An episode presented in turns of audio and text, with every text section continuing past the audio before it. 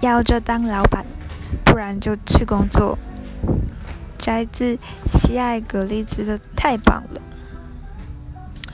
到目前为止，出现了一个前提上的矛盾：一方面，每个人从小就开始储备能量，让自己可以在技术挂帅的资讯经济中觅得一份好工作；另一方面，生产科技改善意味着整体劳动力成本下降，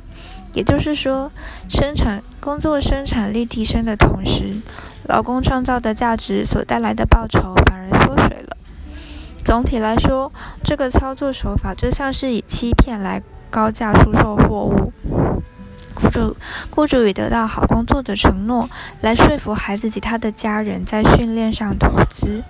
而公司行号也依相同的训练来降低劳动力成本，劳工变得越优秀，我们就得投入越多钱与时间来建构我们的人力资本，工作就变得越。懒，这是一大问题，因为如同我们在前两章所看到的，美国持续不断的制造出优秀到不行的劳工。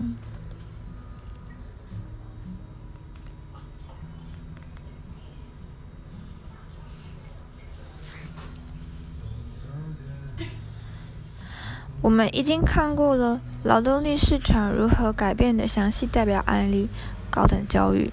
在第二章提过的美国三角洲成本计划报告，研究了高等教育劳动力结构的改变。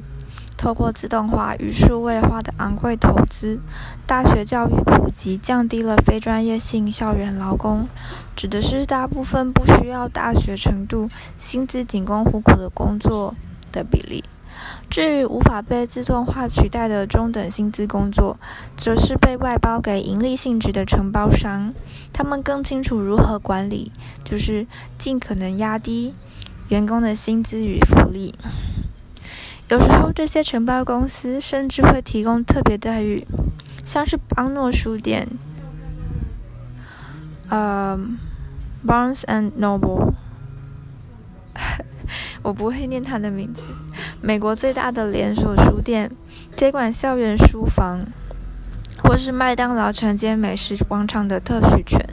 我们将场景拉回学校，毕业生人数过多，他们得面对教学劳动力成本早已被压低的就业市场。现在。研究师讲师、研究生讲师与兼任教师承担了大部分的大学教育工作，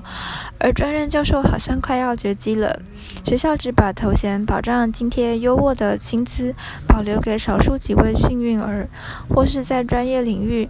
声名远播的特聘人士。高阶管理人员，像是外科医生与运动教练的薪资高达几百万。就好像他们的工作目的是要把其他人的薪水压到最低一样。高等教育只是一项产业，就像其他劳动力市场一样，它也遵循，有时候是引导相同的趋势。但是大学不仅改变了自身劳动力的结构，同时也激化了更广泛的改变。纵观整个经济，烂工作变得更糟，好工作变得更好。中等的工作正在消失。北卡罗来纳大学的卡利伯格将之称之为“两极化”。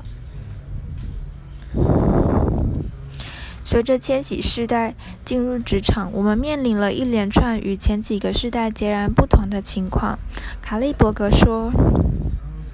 好工作与好坏工作之间的差距越来越大，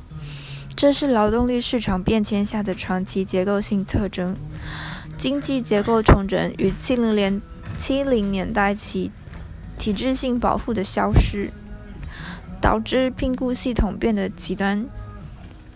既极端又不稳定。经济循环的意思是，一旦经济状况变好，经济就会自动修复。但是这并不是经济循环的暂时现象。现在，特别是在美国，烂工作已经不是被挑选的工作，而是大部分的工作。资深评论员比较当前与过去的劳动力市场时，他们通常会演示过去几十年间持续发生且意义深远的改变。但是，当老一辈的世代尽可能投资投资大笔金钱在子女的子女的教育与成就时，他们诚实多了。花了大把时间念书之后，最终在职场上的落点，的确比以前重要多了。竞争一份好工作更难了，你想要用来垫底烂工作比以前更烂，而无论好工作还是烂工作都越来越没保障。这种美国童年的强烈焦虑，来自于对失业、低度就业或是高不成低不就的合理恐惧。想要了解年轻人如何做好准备，扛起二十一世纪的美国，我们首先必须了解这段期间劳动力市场的变化。工作是大多数美国人每周、每个月赖以为生的方式，也是大部分父母借以养育下一代的方式，更是我们花了很多时间培育孩子的方式。虽然过去三四十年变化的很大，劳资聘雇关系还是美国的主要生活结构。劳资关系不仅掌控了薪资、所得以及支付贷款、房租、房子成家的能力，更影响了如健保或退休金等公共财的支出。我们把社会的延续交付在以盈利为目的的资方手上，因此事业成败的结果随着时间变得越来越重要。此外，拜通讯科技消除了上班与生活之间的界限所赐。